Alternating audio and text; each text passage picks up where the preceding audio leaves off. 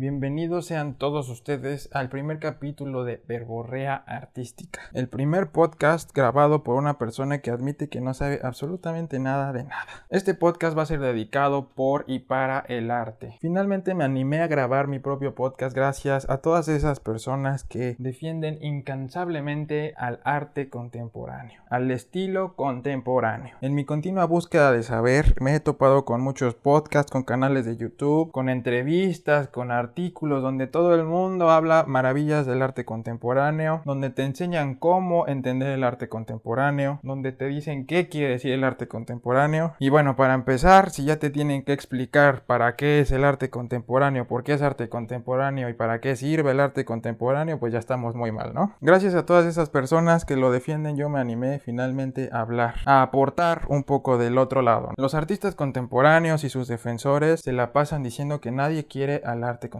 que nadie quiere a los artistas contemporáneos, que el pobre estilo contemporáneo es el apestado del mundo artístico. Y la verdad es que sí, sí es el apestado. El problema es que para que exista el arte contemporáneo se necesita victimizar. Todo el tiempo está diciendo que todos están en su contra, que nadie lo apoya, que nadie lo quiere, que pobres artistas contemporáneos trabajan tan arduamente para que toda la vida se la vivan siendo criticados. Sin embargo, tienen todas las galerías atiborradas de arte contemporáneo, tienen todos los museos atiborrados de arte contemporáneo. El tema popular es el arte contemporáneo. Las entrevistas se las hacen artistas contemporáneos. Son los artistas que más venden en el mundo, que más caro venden. Y bueno, pues son básicamente niñitos chillones que lo único que quieren es atención 24/7. Por ahí, escuchando un podcast del cual voy a omitir el nombre, la locutora se la vive defendiendo este estilo y se la vive dando respuestas sobre cómo entender el arte contemporáneo y por qué el mundo artístico es tan elitista y por qué el mundo artístico no quiere que lo entiendas. Y con este pensamiento mucha gente no se quiere acercar al arte. Lo que pasa es que cuando tú te adentras en el mundo del arte, tú empiezas a adoptar nuevas aptitudes, actitudes y aptitudes. Te empiezas a cultivar más. Y cuando te empiezas a cultivar más, empiezas a preguntarte más y empiezas a saber más y te empiezas a expresar de otra forma. Lo que sucede con el arte es que hay muchas personas que todo lo quieren picadito y en la boca. Que quieren que tú les digas las respuestas de todo, que tú vayas y les expliques cómo se debe entender una obra, que les expliques para qué sirve el arte. Y la realidad es que qué flojera. O sea, si tú vas si tú necesitas que en, el, en la vida todo el mundo te vaya explicando las cosas es porque, bueno, no tienes la capacidad ni la inteligencia básica para poder generar tu propio conocimiento. Y es válido y para todo hay en este mundo, como dicen por ahí, pero en este mundo del arte esas cosas no funcionan. Si lees algo que te llama la atención y no entendiste, pues buscas y te informas. Si escuchas una palabra que no utilizas en tu léxico tradicional o en tu léxico común, pues la buscas y te informas. Si ves una obra que no entiendes y que no sabes por qué fue hecha y que te causa mucho estrés porque no entiendes qué está pasando con esa obra, pues buscas y te informas. El problema es que la gente es muy huevo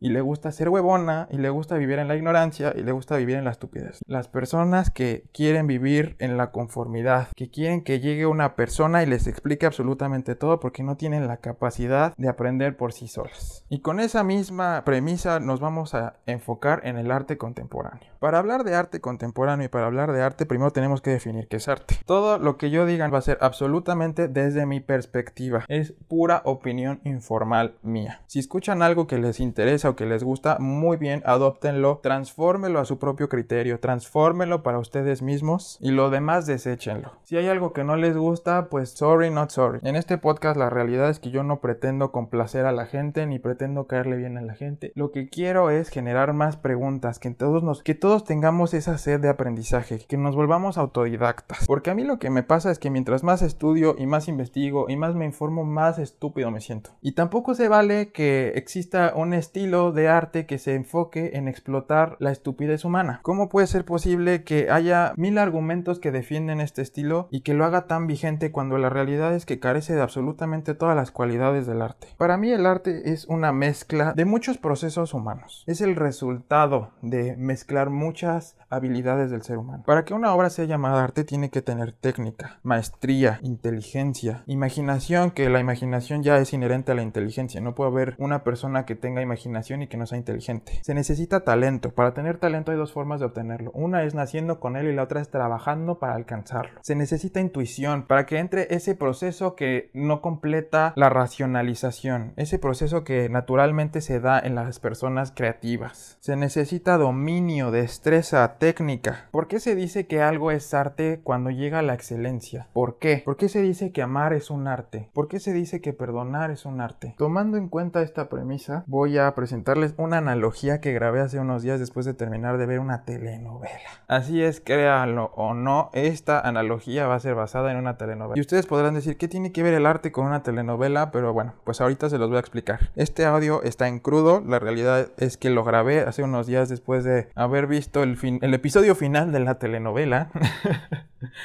en el cual lloré muchísimo porque soy un ridículo, pero que además de que me hizo llorar, me hizo reflexionar sobre muchas cosas, entonces no pude evitar grabar las ideas que en ese momento me surgieron y que ahora quiero compartir con ustedes. Así que escuchemos mi verborrea del día. Perdonar es un arte. Les voy a contar qué fue lo que me hizo reflexionar sobre esto. Estaba viendo a Betty la Fea. Aunque no lo crean, esta va a ser una analogía de Betty la Fea. Nunca en mi vida había visto una novela completa. O sea, como que la veía de vez en cuando cuando mi abuelita las estaba viendo, así, pues X. para mí siempre fueron como algo muy estúpido y que adoctrinaba al pueblo para seguir siendo estúpido, ¿no? Pero ahora que está en Netflix, pues la empecé a ver. Dije, a ver, vamos a ver por qué tanto mame. Y sorpresa, me atrapó completamente la pinche telenovela. Vi muchas cosas que se me hicieron muy estúpidas. Por ejemplo, la telenovela es completamente machista, pero pues también falta ver en qué tiempo fue hecha y en qué cultura y en qué sociedad. Entonces mientras la veía había muchas cosas muy pendejas que yo decía, bueno, pues es como mame para entretener, ¿no?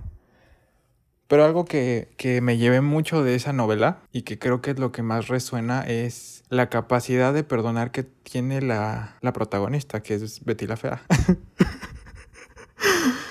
O sea, la realidad es que me hizo reflexionar en muchas cosas que nunca creí que una telenovela me iba a hacer reflexionar. Por ejemplo, en que como te ven te tratan. O sea, es algo que siempre escuchamos y es algo que tenemos súper presente, pero que vamos como que empujando hacia la parte trasera de nuestro cerebro, ¿no? Y qué triste que como te ven te tratan, ¿no? Porque no importan tus características que te hacen valer como persona, sino únicamente importan las características que tú no escogiste tener. Y estos estereotipos, estos pensamientos los rompió completamente esa telenovela en su tiempo. Y a mí lo que más, más, más, más así me removió y que literalmente hasta me hizo llorar fue que a esta vieja le parte en el corazón porque es una persona muy inocente y muy lastimada por cómo la ha tratado la vida por ser fea, que realmente nunca fue fea, nada más era medio teta. Y les perdonaba a las personas todo porque ella era capaz de desprenderse de todas esas cosas. Ella tenía todas las capacidades, tenía el talento, tenía la inteligencia, tenía el alma desarrollada, tenía todo para poder desprenderse del rencor y desprenderse totalmente de estas emociones que ella no necesitaba para sí misma. Y logra, o sea, long story short, si no la han visto, se enamora de un cabrón, el cabrón la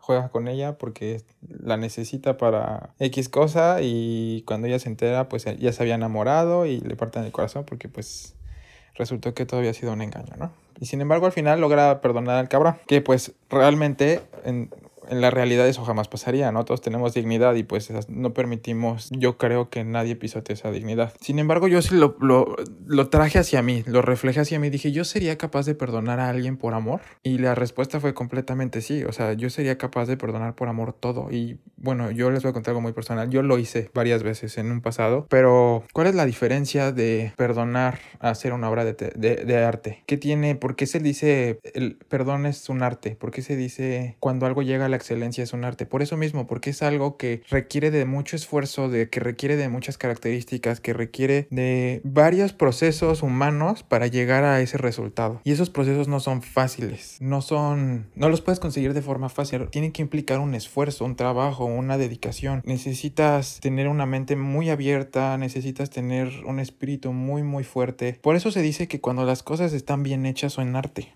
Amar es un arte porque nadie ama. Todos quieren, pero nadie ama. Es, ese va a ser otro tema para el podcast. Y bueno, pues aquí termina mi análisis de Betty la Fea. Uy, es que no mames, la amé, güey, amé la pinche novela. Estuvo muy, muy, muy, muy, muy cagada y la neta, no le estoy dando publicidad, pero véanla. Pero bueno, o sea, al punto que quiero ir es que hasta en la frivolidad encuentras si sabes dónde ver, encuentras puntos de reflexión. Por ejemplo, hay otro personaje que también me hizo reflexionar un chingo en mí, la novia del güey del que se enamora Betty la Fea, ¿no? Que es una mujer empoderada, guapa, de estatus, con dinero. Sin embargo, es a la que peor le va porque es la que más se arrastra y más pierde la dignidad por él. no tanto Betty la fea, sino ella, porque ella sabía todo lo que le había pasado con este güey y que le había sido infiel y que había jugado con ella y que no la amaba y seguía ahí. Y yo decía, güey, pues es que, ¿qué tanto, qué tanto vale la pena ir por algo que no tiene, que, que está vacío? ¿Qué tanto fruto puede rendir algo que está vacío en, en el centro, como el, el, arte basura que hay en la actualidad.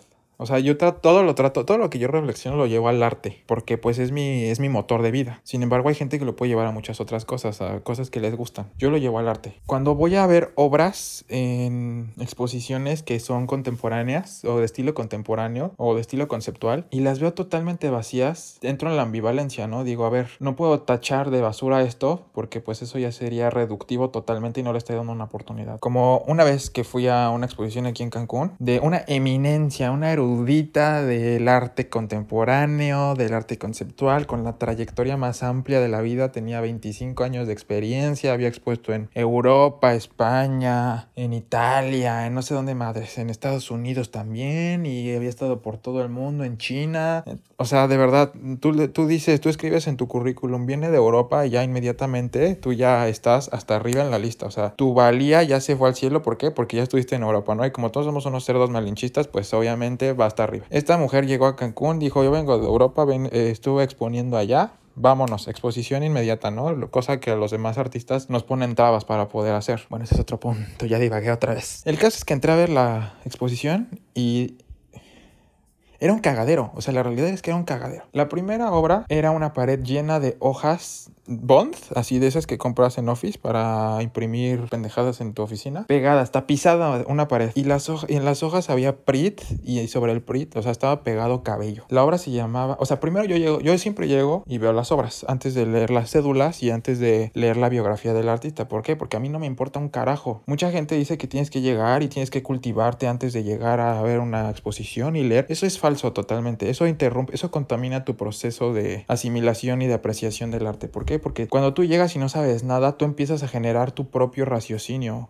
Tú em, empiezas a generar tu propia perspectiva de lo que estás viendo. En cambio, si tú ya leíste antes, vas a llegar y vas a ver lo que ya leíste. Y es inevitable. Entonces, yo les recomiendo que si van a una exposición, lo hagan en ciego. Y si algo les llama la atención, ya se detengan primero a generar su propio proceso y después ya se informan sobre lo que sucedió para cultivar, para hacer que crezca ese, el contexto de la obra. Bueno, pues yo vi estas hojas pegadas y dije, no mames, ¿qué es esto? Qué asco, güey. ¿Quién sabe dónde viene el pinche cabello? Y literalmente el cabello estaba así pegado en onditas y pegado, o sea, tenía formillas, ¿no? Pero ni bien hechas, o sea, formillas así como que al aventón. De que literalmente, si yo ahorita agarro una hoja de papel y le pongo Pretty y me corto los pelos de la barba y lo pego, esa ya era la obra, así, tapizada la obra. Esa es la primera. La vi, traté de sentir algo, dije, mm, no, o sea, no, no, me, no me despertó absolutamente nada. Yo también ya mamón, traté como que de reflexionar, dije, bueno, puede ser que sea la idea de que cómo pasa el tiempo y lo ve reflejado en el cabello cortado y cómo es un espíritu libre y no le importó cortarse el cabello para hacer esta obra y tal vez la catarsis que emitió, que, que se generó cuando su cabello fue arrancado de ella misma. O sea, yo también ya estaba medio mamonando, ¿no? La realidad es que esa obra no tenía esos valores, simplemente yo se los estaba dando, entonces el arte era mi pensamiento, no la obra misma. Me acerqué a ver la cédula y se llamaba Diario Orgánico representa eh, la fatalidad, no, representa la futilidad de la vida. Y yo así de, bueno, pues por ahí va la cosa, ¿no? Muy, muy obvio entonces, o sea, no, no me generó un proceso diferente al de ella. Y lo vi y dije, inevitablemente lo dices, ¿no? O sea, yo lo puedo haber hecho, pero no porque todos podamos hacer algo significa que tiene que hacerse. Mucha gente dice, decir que tú lo pudiste haber hecho está mal porque no lo hiciste. Sí, pero hay cosas que no se deben hacer. O sea, vi la obra y dije, mm, no me movió nada. Seguí por la galería. Toda la galería estaba reservada para ella. La siguiente obra era literalmente una mesa de esas de madera super culeras. Y arriba había una piedra de esas que sobran de las construcciones, de que se seca el cemento. Y había un cincel y la obra se llamaba Polvo Estelar y tenía en la cédula una leyenda que decía, pica esta piedra y ponla en tu bolsillo o llévala contigo a todas partes para recordar la fugacidad y que venimos del cosmos y que todos somos, o sea, no mames, yo eh, en ese momento ya me empecé a enojar porque dije, ¿qué es esto? ¿Cómo puede ser posible que estén ocupando un espacio tan grande para estas pendejadas? O sea, para eso mejor me voy a la construcción que está al lado de mi casa, donde están armando un centro comercial y voy a agarrar las piedras, es la misma mamada, simplemente que una está en un recinto que la hace llamarse arte y la otra está en la calle al, vivo, o sea, en crudo. ¿Qué, qué, cuál es la diferencia? ¿Por qué la piedra de, de, la construcción de mi casa es basura y por qué aquí es arte? Entonces yo dije, a ver, o sea, ¿qué pedo, no? Ahí yo ya empecé a hacer un, un juicio muchísimo más crítico. Dije, esto que me están presentando no es arte, no me está generando ningún proceso, no tiene ninguna inteligencia, no tiene ninguna representación del alma ni de la persona misma. O sea, eso lo puedes, te lo sacas así de la mente. Seguí caminando y al final de la exposición había mucha basura, un chingo de basura. Así había macetas rotas, había maniquí sin brazos, o sea, y tenían las cédulas más grandes de la vida. Yo dije, qué hueva, yo no me voy a poner a leer eso. O sea, si va a haber maniquís, mejor me voy a Suburbia y me pongo a ver maniquís, cabrón, ¿no? O sea, no mamen. Y la obra que, o sea, su obra así estelar, literalmente era una fuente de esas que, que, compras en Home Depot, que es una virgen donde abajo cae el agua, rota, ¿no? Y, y se llamaba algo así como fractura. Eh, el feminismo y la mujer y cómo estamos fracturados. O sea, yo dije, esto no es posible, de verdad no es posible. Yo salí emputado y ni siquiera salí emputado por algún argumento que me haya movido y haya ido contra mi ego, que me haya dicho, güey, no mames, qué pedo. O sea, salí emputado porque me, me sentí estafado. Perdí mi tiempo, perdí la compostura porque yo, o sea, yo yo soy muy pasional en estos temas. Entonces yo salí emputadísimo. Dije, no puede ser posible que los demás artistas que realmente se toman esto en serio hayan invertido su tiempo en trabajar en obra, hayan invertido su tiempo en aplicar para poder exponer y les hayan rechazado sus propuestas para que estas pendejadas estén ocupando un espacio. Y si tú sacas la cédula, si tú quitabas la cédula, la cédula de las paredes, o sea, literalmente parecía una bodega en, en, desuso, con pura basura adentro. Pero como la señora viene de España y en España todo el mundo ama la basura, y como la señora viene de Miami y en Miami está Art Basel y en Art Basel aman la basura, y como el MoMA, no sé qué chingados, o sea, realmente fue algo, algo súper frustrante para mí. Me causó frustración. Dije, no mames, o sea, me, me, me, sentí decepcionado. Eso fue lo que me hizo sentir decepción. Y si su fin era causar decepción, lo logró. O sea, felicidades. Este, eres un, o sea, me hubiera gustado poder decirle en la cara, felicidades, eres un artista de la decepción. Eso no puede ser llamado arte. O sea, ¿cómo puede ser posible que hasta una telenovela me enseñe más sobre el arte que una exposición de basura? Ese era el punto al que quería llegar cuando hablaba de que, o sea, al menos Betty la Fea me hizo reflexionar. Yo lo consideraba basura, le di una oportunidad porque dije, dije, bueno, no vas a ser, no seas prejuicioso, no seas un cerdo prejuicioso que va en contra de lo frívolo, pero que también hace frivolidades. Entonces, pues dale chance a la novela que ha sido tan popular en toda Latinoamérica. La vi y me, me movió muchísimas cosas. Me movió temas como el perdón, me movió temas como la superficialidad, la frivolidad, la justicia. Me demostró que hemos avanzado un chingo porque esa novela es completamente machista. La mujer se le cosifica. Incluso en la novela le golpean a una mujer. Un hombre la golpea. Entonces, fueron, tenía temas bastante, bastante interesantes que de los cuales se podía sacar mucha tela. En cambio, fui a una exposición de una, de una, institución gubernamental que se supone que está destinada para el arte y encontré pura basura. No es posible que estas cosas sigan sucediendo. Y a mí, la verdad, sí me indigna porque por algo pagamos impuestos. Y no puede ser posible que algo tan importante y tan trascendental como es la cultura, como es, la, eh, como es el arte, como es la pertenencia, como es la proyección, como es el crecimiento espiritual, humano, biológico, todo esto sea comparado con con la basura. Y no lo digo solamente como crítico, lo digo como espectador, como yo fui como con la mente abierta, yo ni siquiera fui, cuando vi que era una exposición de arte contemporáneo, yo ni siquiera fui pensando en la técnica. Yo dije, mm, bueno, voy a ver qué ideas puedo sacar de aquí, voy a ver qué me va a mover, voy a ver si me va a causar un juicio que diga, bueno, pues igual hay ciertas obras de arte contemporáneo que pues sí son basura, pero tú le, le puedes sacar, le puedes escarbar algo por ahí, pero la realidad es que no hubo nada. Todo el significado que tuvo se lo di yo. Entonces, ¿qué? ¿El arte soy yo mismo? ¿El arte es mi pensamiento? Mi capacidad de abstracción, porque la obra no lo hizo. La misma experiencia que tuve yo en, en ese recinto la pude haber tenido yo yendo al basurero municipal de mi jurisdicción. La realidad es que el arte sí está en detrimento. El concepto del arte, porque la creatividad no está en detrimento. La creatividad es infinita, por Dios. Bueno, pues ya, después de grabar ese audio, me quedé pensando, dije, mmm, ¿Valdrá la pena decir esto en voz alta? ¿Valdrá la pena sacar un podcast y hablar de lo que es el estilo contemporáneo? ¿Valdrá la pena de verdad hablar de arte? La verdad es que no lo sé. No tengo idea si esto que estoy diciendo tiene sentido, no tengo idea si alguien le remueve algo, no tengo idea. Pero lo que sí tengo idea es que yo como persona tengo una necesidad creativa. Por eso me gusta crear, por eso pinto, por eso esculpo, por eso hago obras de arte. Y digo arte porque, bueno, pues supongo que así las debes llamar. Yo honestamente no me considero un artista, me considero un aprendiz. Sin embargo, he tenido obras muy buenas que sí llego a considerar que alcanzan los estándares del arte y he tenido obras muy malas que la verdad no llegan a nada, simplemente son expresiones, ilustraciones.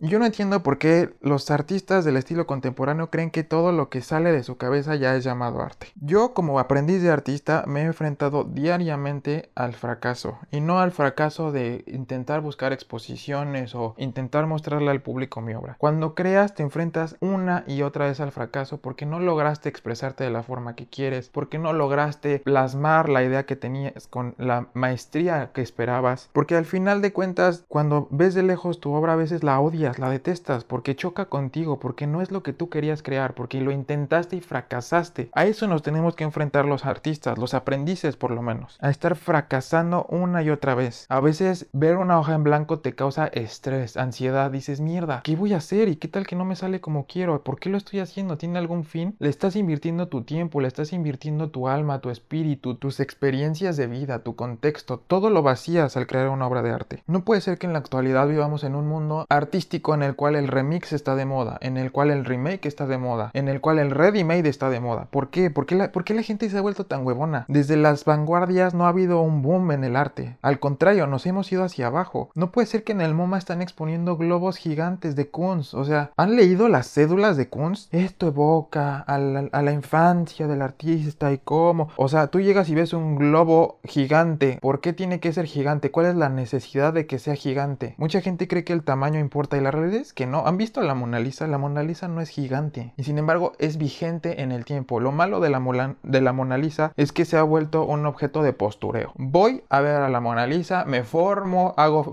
filas gigantescas para poder entrar y estar dos segundos frente a ella y me tomo una foto para Instagram. ¡Sorpresa! Ahí está la experiencia creativa de muchas personas, la, la experiencia artística, la experiencia estética, la experiencia del arte. Tomarse una selfie, por Dios, cuánto egoísmo hay en ti, cuánto, cuánta pretensión hay en ti. Estuve en el museo más importante del mundo sobre el arte y me fui a tomar una selfie. Nadie se detuvo el tiempo para acercarse y ver las pinceladas que tiene la obra, para ver por qué fue hecha, para ver si es verdad que te transmite tristeza, melancolía, que tiene una sonrisa, para ver, analizar la obra. Tiene estética, tiene armonía, cuáles son sus figuras principales, por qué tiene tantos planos, por qué ella es el objeto principal, por cómo se le ve la piel, tiene matices, tiene tonos, las sombras están bien hechas. Nadie se detiene a ver eso, pero si hay gente que va y se detiene a ver una cáscara de plátano pegada sobre la pared. Por ahí alguna vez escuché que decía, admirar una obra de, de arte habla más de ti que de la obra misma. Y es verdad, si tú vas y buscas ese tipo de obras, entonces, ¿qué dice de ti? Tú podrás darle la verborrea que quieras a las cosas, tú podrás darle el contexto que quieras a las cosas, podrás ponerle la retórica que quieras y decir que todo es arte. La realidad es que todos lo sabemos. Las obras de arte no dejan lugar a dudas. Tú puedes sacar la obra de arte del recinto y vas a seguir viendo arte. En cambio, si tú sacas una obra de estilo conceptual del recinto, se pierde con la basura. Todo el mundo sabe que el estilo contemporáneo es basura. Simplemente que como este estilo es tan aceptado y es tan comprado por gente esnovista que pretende y que vive de la pretensión, pues como todos somos borregos y queremos pertenecer, seguimos este tipo de acciones y este tipo de pensamientos. A mí sí se me hace muy... me preocupa, me preocupa. ¿Por qué? ¿Cuál es el estilo más escuchado en México? El reggaetón. El reggaetón es el estilo contemporáneo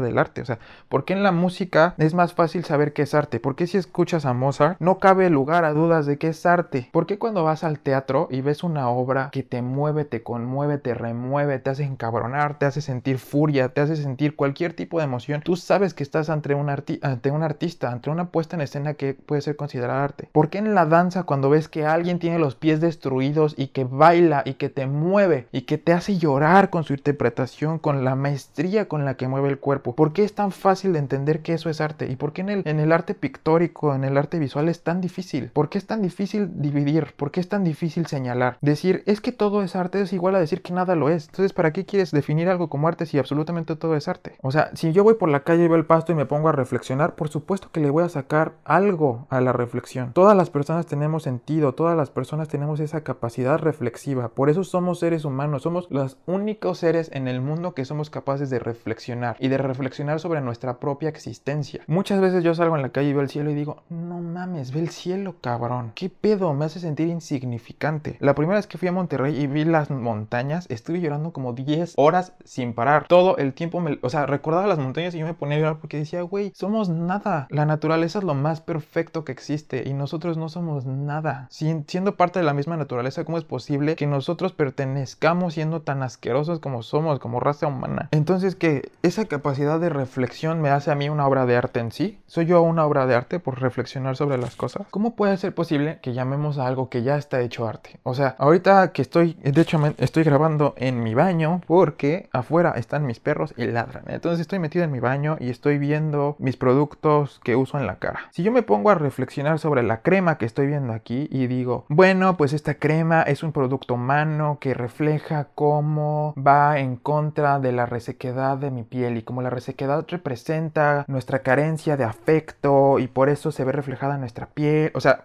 yo ya le estoy metiendo mucha verborrea a algo que simplemente es una pinche crema. Pero si yo agarro esta crema y le pongo esa verborrea y voy y la presento como una obra de arte, bueno, los museos, las galerías, las casas de cultura, los recintos que se dedican a esto van a decir, wow, no mames, es que esta persona tiene una capacidad y una inteligencia brutal, más allá de lo común, entonces vale la pena exponer sus ideas. Si ustedes creen que esto es válido, felicidades, absolutamente todos los que me están escuchando ya son artistas.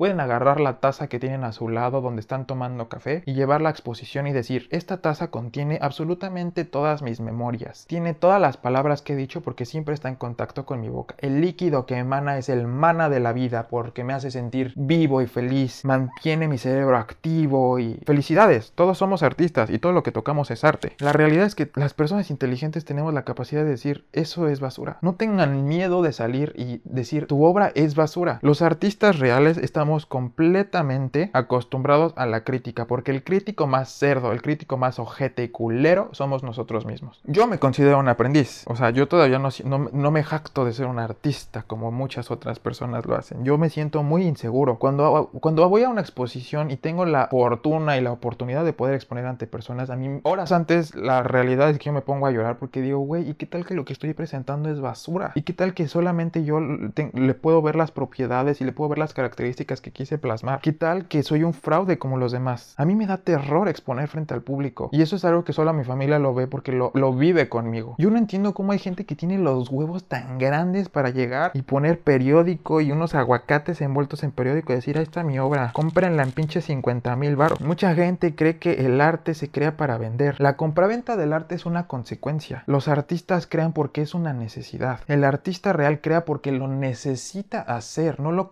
no crea porque tiene que vender para comer. Si vendemos para comer, felicidades, wow, o sea, lo estás logrando, ya la hiciste, cabrón. Pero nosotros creamos porque lo necesitamos. Si no creamos, nos morimos, entramos en depresión y la depresión nos mata. Los artistas reales ven todo crudo, lo sienten crudo, sienten absolutamente todo lo que entra por sus ojos y sus sentidos, lo viven tres veces más. Y por eso necesitan crear, porque necesitan canalizar todo eso que sienten a través de su capacidad creativa. ¿Cómo es posible que llegue gente y ponga una pinche cáscara de plata?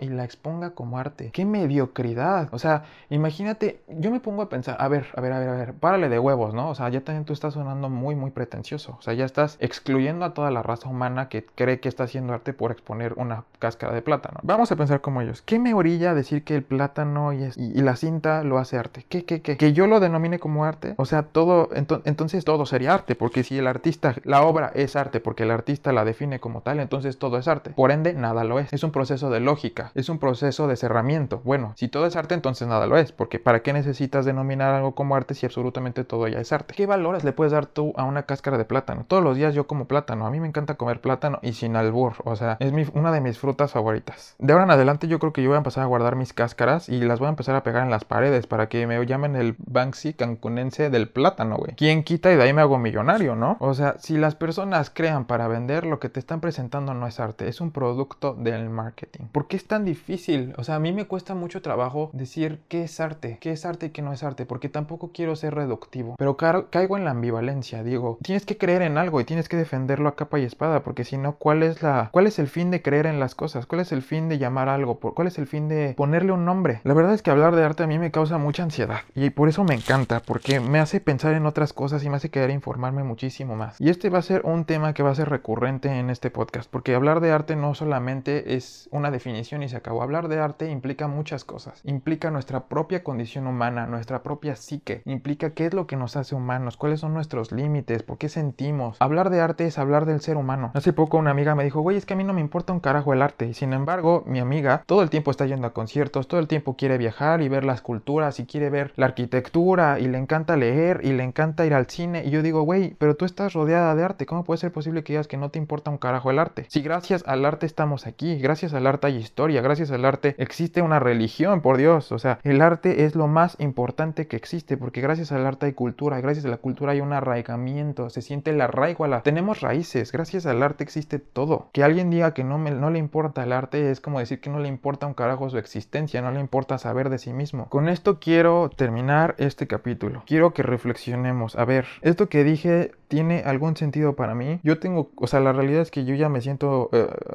estoy quemado.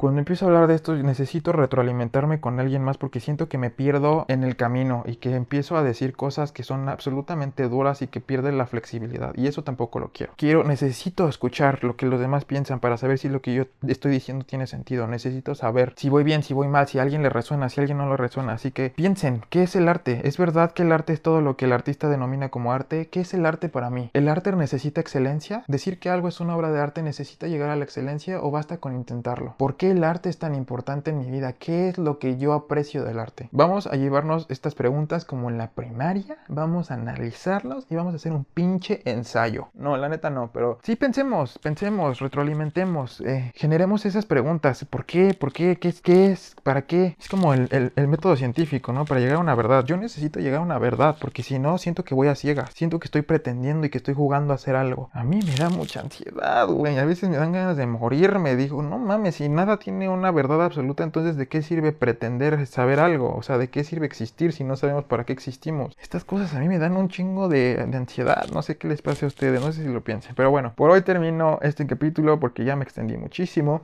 Espero que les haya gustado la verborrea que tuve en este audio y espero también escuchar más de lo que ustedes piensan sobre el arte. Si les gusta, compártanlo con alguien cercano a ustedes, pregúntenle, generemos un conocimiento entre todos, lleguemos a una verdad absoluta en la que podamos decir esto sí y esto no. Y yo no, no, no permito que tú me vengas a decir que esto es cuando no es. Y yo no permito que tú vengas a ocupar un lugar que no te corresponde. Yo no permito que seas un usurpador y que seas un fraude. Lleguemos a ese momento en el que seamos tan seguros de nosotros que podamos hablar en voz alta y decir esto es lo que yo creo y estos son los factores que están involucrados y estos son los argumentos sólidos sobre los cuales respaldo mi idea. Y bueno, pues muchas gracias por escucharme, gracias por su tiempo, si llegaron hasta aquí, qué hueva, felicidades por haber llegado. y nos escuchamos en el próximo episodio. Diviértanse, vivan la vida, critiquen, critiquen para llenar, no critiquen vacíos, critiquen de forma racional. Y si ven una obra de arte, díganlo con todo el valor y la seguridad. Si ven una obra de arte contemporáneo que no es arte, esto que estoy viendo es basura. Tú eres un artista basura. Díganlo en voz alta, libérense, suéltenlo. Nos vemos en el próximo capítulo. Bye bye.